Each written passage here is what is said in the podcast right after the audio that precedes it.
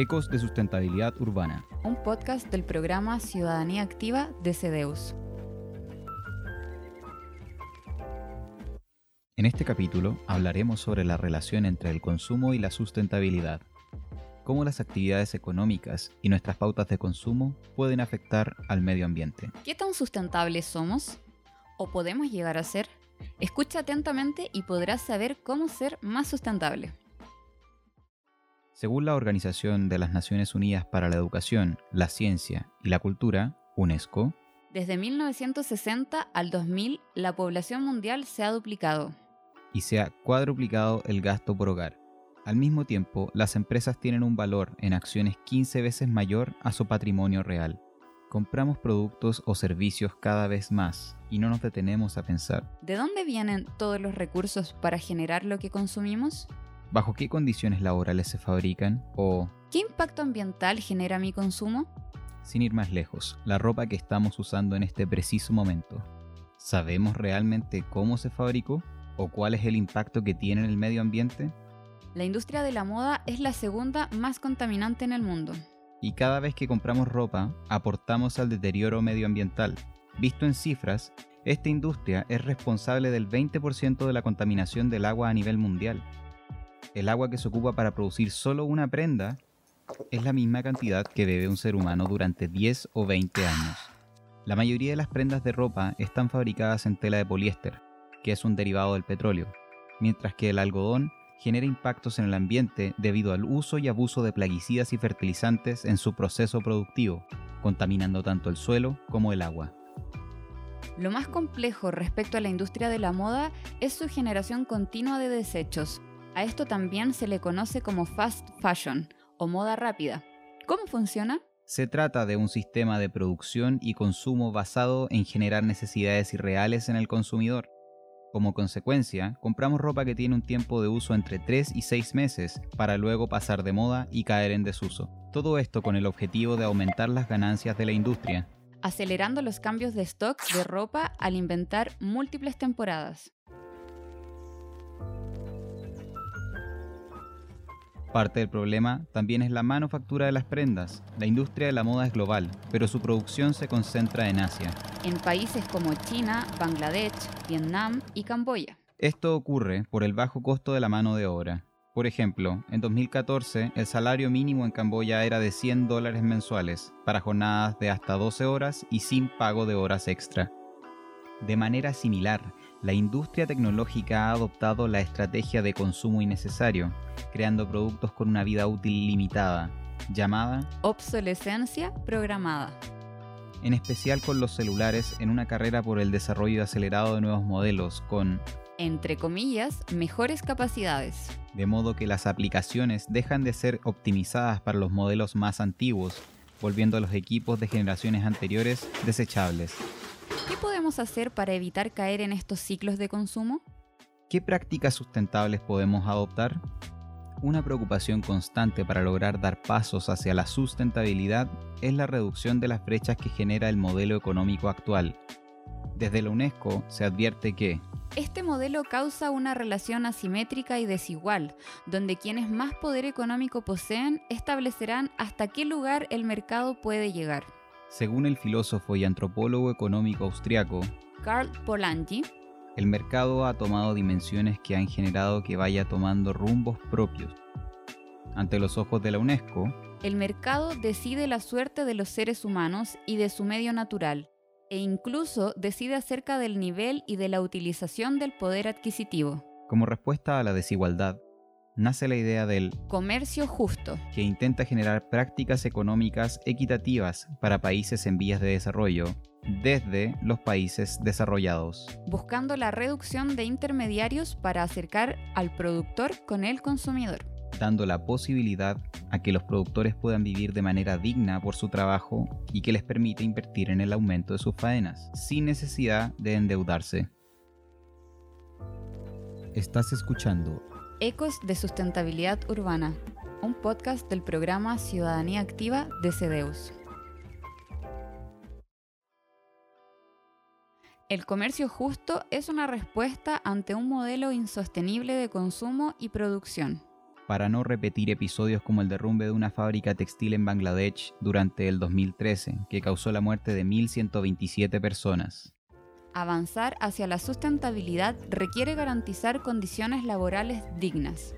Revisar nuestras pautas de consumo y preocuparnos sobre el impacto que nuestro estilo de vida tiene. Pero para responder de forma más clara, ¿cómo podemos ser más sustentables? Hoy tenemos como entrevistado a Johannes Renner, profesor titular del Instituto de Geografía de la Pontificia Universidad Católica de Chile y director del Centro de Estudios Asiáticos UC, geógrafo y doctor en Economía de la Universidad Ludwig Maximilians Universität München, y más importante, investigador CEDEUS. Es fundamental cambiar el modelo económico para avanzar hacia la sustentabilidad?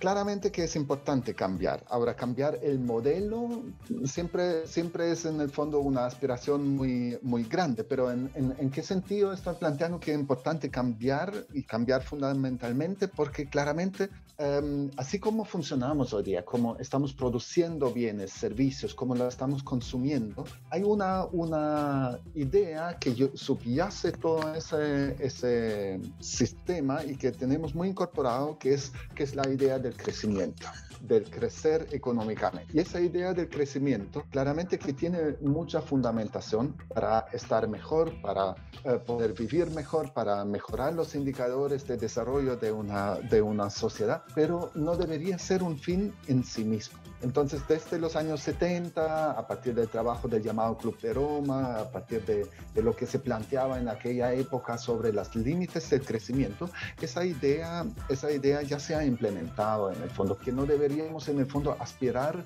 a un crecimiento porque, porque sí, porque estamos suponiendo que crecimiento es necesariamente positivo y siempre es positivo y cuando se crece mejor, eh, más sería mejor.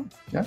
Eso claramente se puso en duda y se, se, debe seguir poniendo en duda. Ahora, lo que planteo con eso, o que quiero plantear con eso, no es, no es necesariamente decir una o fomentar una idea de lo que de repente en los países desarrollados se discute como, como una visión de una sociedad de crecimiento cero, porque eso depende mucho de las sociedades de cuales estamos hablando. Si pensamos en Chile en ese momento, claramente que hay una, una serie de exigencias a cuales hay que responder, exigencias sociales que no solamente son legítimos, son fundamentales, sino también son súper urgentes. Y para poder responder a ellos, claramente que se requiere crecimiento, pero no debe ser un crecimiento por cualquier, cualquier medio. Por ejemplo, si es un crecimiento que, que genera impulsar la producción basado en, por ejemplo, el trabajo precario, trabajos que no reciben una remuneración digna, que no tienen condiciones dignas, que no tienen una seguridad social asociada a su situación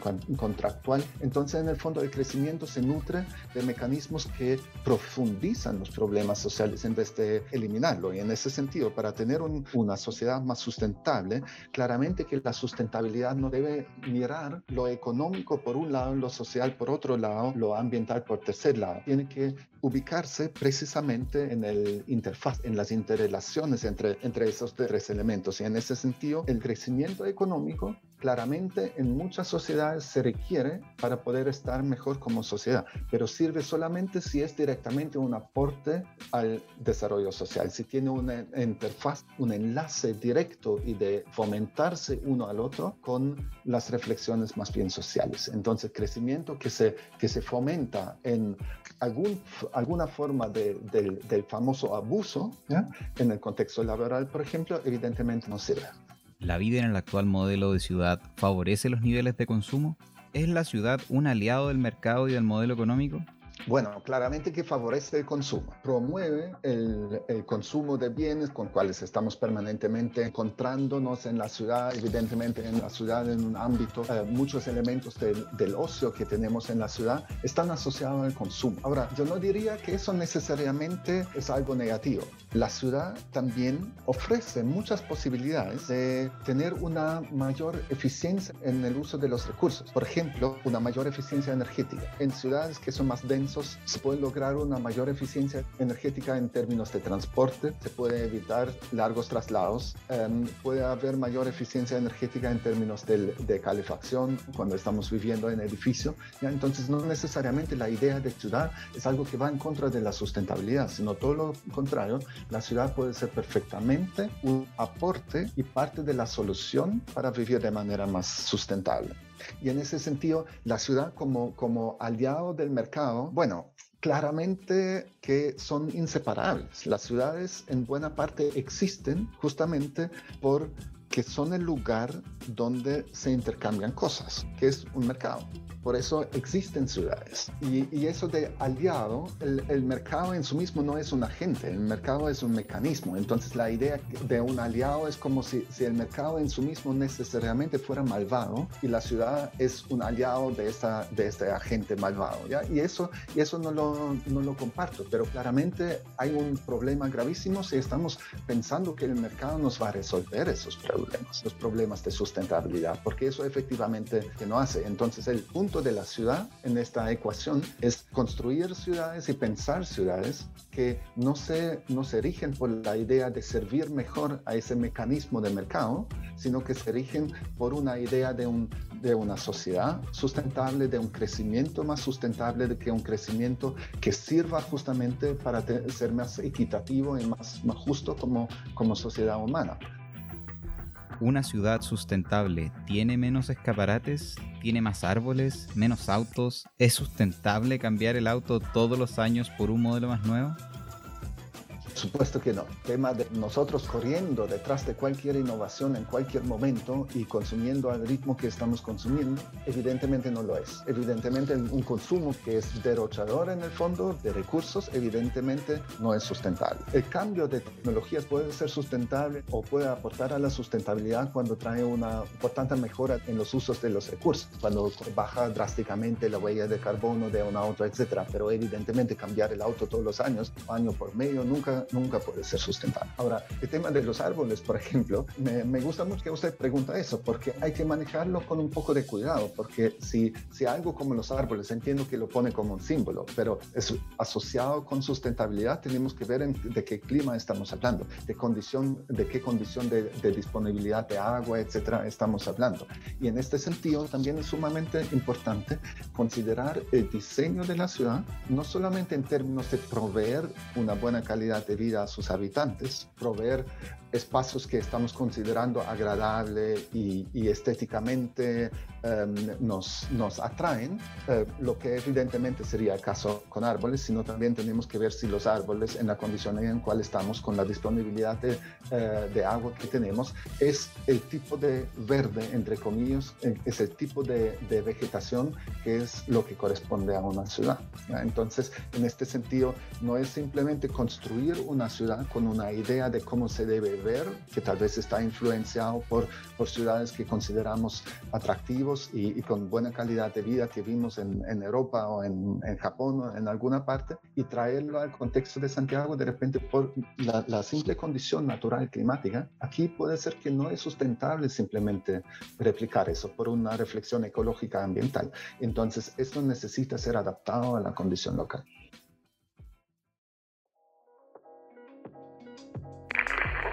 Hagamos un llamado a la acción. Muy brevemente, dos, dos cosas. La conciencia en el consumo es algo que uno claramente puede, puede hacer en la vida cotidiana y eso no se refiere simplemente a cosas como, como reciclaje o como, como bolsas de plástico, que envases, envases de, de plástico que, que, que, son legítimos, está, está todo bien, sino efectivamente pensar en qué, en qué tipo de consumo, qué tipo de, de, de comercio, qué traslado de los bienes que estamos consumiendo, qué implica eso, qué tipo, qué tipo de empleo está detrás de los, de los uh, bienes que estamos consumiendo, es algo que nosotros como consumidores tener, podemos tener como, como responsabilidad. Y lo otro, con respecto al trabajo, evidentemente eh, el tema central es allá no solamente generar, eh, preocuparnos de generar empleo, sino preocuparnos de generar empleo digno y, y, y bien remunerado.